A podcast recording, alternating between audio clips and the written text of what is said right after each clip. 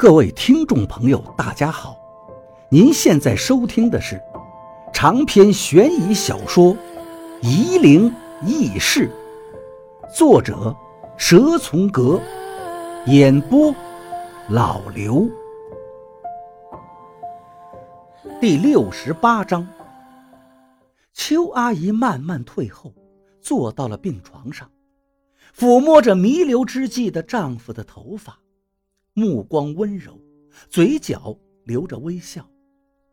也许这一刻，她正在回忆她和丈夫年轻时的幸福时光吧。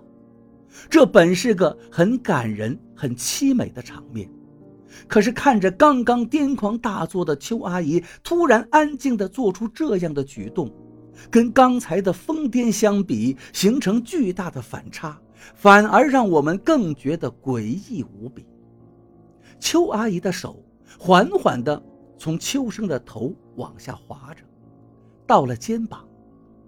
我突然觉得自己肚子丹田那块没来由的一股酸胀感，很难受。这是腹部肌肉在痉挛。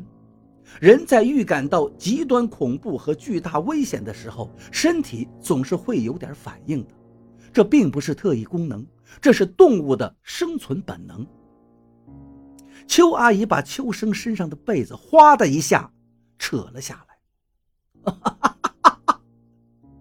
邱阿姨仰着头狂笑起来，笑声尖锐。邹发姨，金妖怪，你们怎么都想不到吧？石头在这儿呢。我和王八连叫都叫不出声音来，两个人的肩膀都在发抖。我们看见从未见过的场面，鬼缠人。普通的鬼魂跟着人蛊惑人，甚至粘附着人，都只是撞鬼而已。鬼缠人，我和王八是听说过的。现在我们看到了，那个小鬼正缠在秋生的身体上，小鬼的躯体完全和秋生融为一体，只露出一个头。钻出秋生病号服的衣襟，在秋生的肚脐上方来回的晃动。秋阿姨，你怎么还养着他？王八喊道：“他上次就要害死你呀！”小神好乖呀，小神怎么可能会害我呢？都是金仲想害我，不是小神的错，是不是？是不是？邱阿姨爱怜地看着小鬼，只有你才是真正的为我好啊！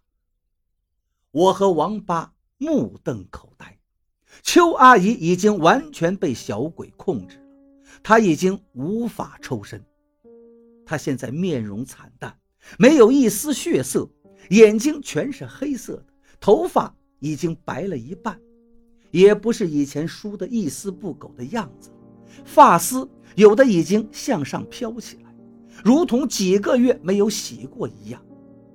这个模样，就是人被鬼控制后的典型样貌。邱阿姨接下来的举动，更让我和王八惊喝不已。她把手喂向了小鬼，来，吃奶，吃妈妈的奶。小鬼毫不客气，狠狠地把邱阿姨的中指咬住，狠狠地吸吮着。邱阿姨的身体在不停地站立。把石头搬出来吧，邱阿姨轻轻说道。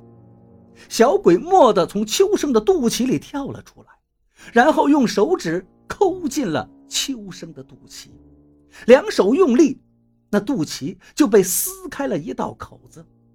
秋生的肚皮仿佛是纸做的一样，被小鬼轻轻地撕开，一直往上撕着，撕到了胸口，可是，一点都没流血。邱阿姨开始得意的狂笑了，无比的得意。小鬼撕扯完了，秋生的肚腹中。赫然就是一个青色的方方正正的石头在里头，不是很大，有两尺长，几寸粗细，一团白雾围绕着。然后渐渐的散开，一些白影子开始显出模样。这就是邱阿姨藏石杵的办法。她早就疯了，也许从开始养小鬼的那一刻就已经疯掉了。的确，把石杵藏在丈夫的身体里，然后请小鬼把妇灵收回石杵。谁能想到这个办法来藏东西？小鬼的法力是有限的，也只能把石杵死死地抱住，在秋生的身体里把石杵抱住，才能压制住妇灵不再出来，让金仲看出端倪。小鬼和秋生的身体相互缠绕，秋生仅剩的一点人气也把小鬼的阴气遮掩住了。这真是个好办法，可是这太残忍了。我们看着秋生被撕开的肚皮，虽然没有流血，但血肉和脂肪却是红红白白的一片。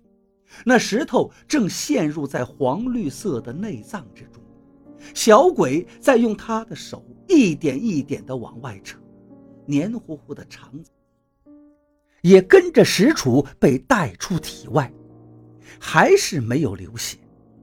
当初小鬼是不是也是这样把秋生的肚子撕开，把石楚放进去的呢？估计那个场面的恐怖，只怕比现在更甚。